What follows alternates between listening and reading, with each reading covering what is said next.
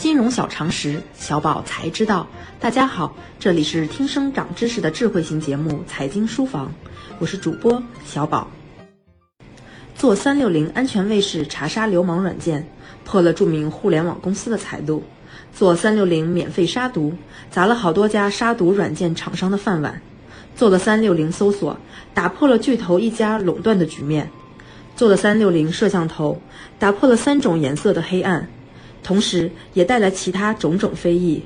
打破、颠覆，就是他与众不同的标签。甚至有网友戏称“怼天怼地的他为人民的圣斗士”。他就是三六零董事长周鸿祎。周鸿祎，一九七零年十月四日出生于河南，他是典型的寒门出贵子。二十二年间，从一名普通的程序员一跃龙门，成为三六零公司的董事长。及知名的天使投资人，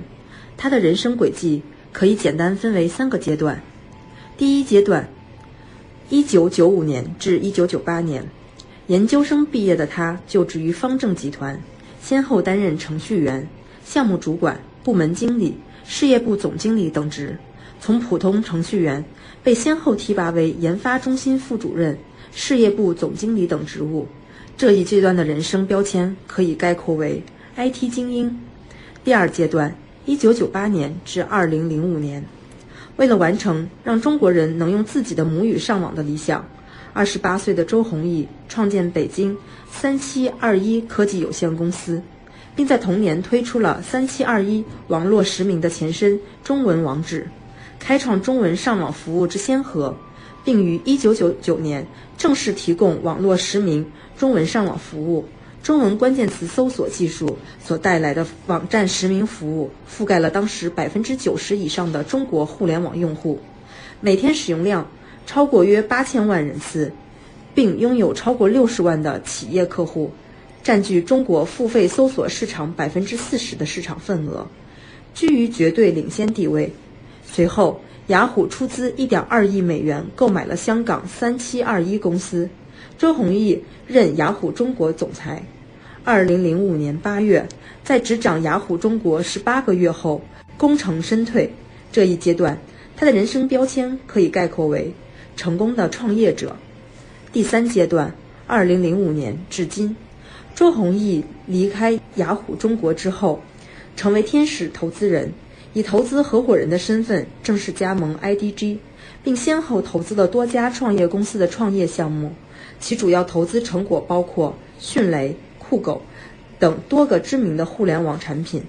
二零零六年八月，周鸿祎投资奇虎三六零科技有限公司，出任奇虎三六零董事长。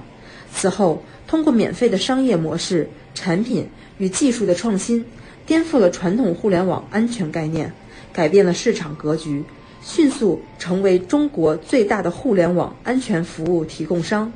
在这一阶段，周鸿祎将 BAT 中两大巨头腾讯及百度都怼了个遍，也就是在这个阶段，他成为了人民的圣斗士。这一阶段，他的人生标签非常多，但我们认为最适合他的是“颠覆”二字。第三阶段是他个人职业生涯的颠覆，同时他的职业生涯也颠覆了整个互联网行业。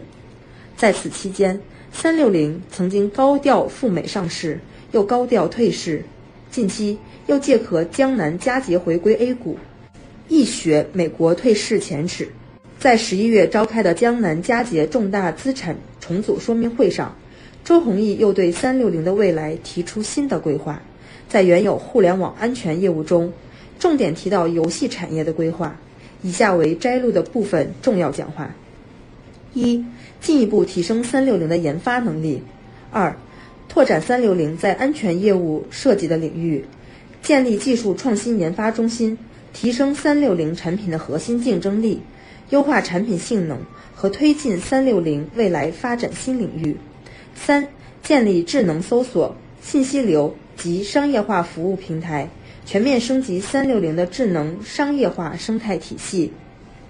四、积极扩建三六零国际化业务，建立国际化研发中心。三六零将在三六零 Security 国际化业务的基础上，进一步提升三六零的国际化业务能力。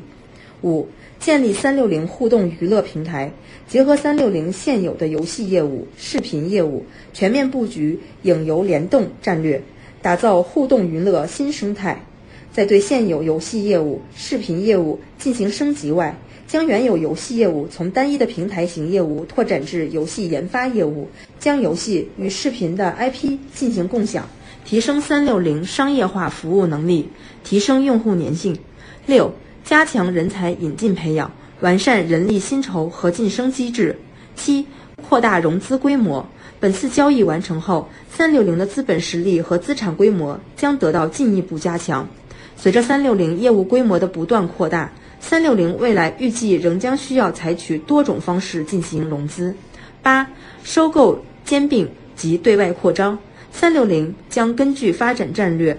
围绕自身核心业务，以增强三六零中长期战略竞争能力为目的。积极寻求在主导产业上的稳步扩张，在时机和条件成熟的前提下，三六零可能会考虑通过以内部孵化、资金投入、技术入股、合作开发、战略联盟等多种形式实现三六零的扩张，提升三六零规模效应和整体竞争力。近期，周鸿祎发布了自传《颠覆者》，书的背后有这么一段对周鸿祎的评价：一个与僵化思维永远对抗的人。一个对未来趋势有动物般嗅觉的人，一个勇于进行颠覆性创新的人，一个自我驱动型的人，一个脾气急躁且难以琢磨的人，一个孤独的人。结合周鸿祎在江南嘉捷重组大会上对三六零未来的规划，可以清晰看到他对自我的对抗、颠覆，以及对投资热点如游戏行业的敏锐嗅觉。最后，也希望我们所有的听众。都可以成为这样一个嗅觉敏感、不断颠覆创新，但是不孤独的成功投资人。即日起，大家可在微信中搜索全拼“金融理财峰会”，加入财经书房后援会，微信实时掌握节目动态。以上就是今天的内容，我们下期节目再见。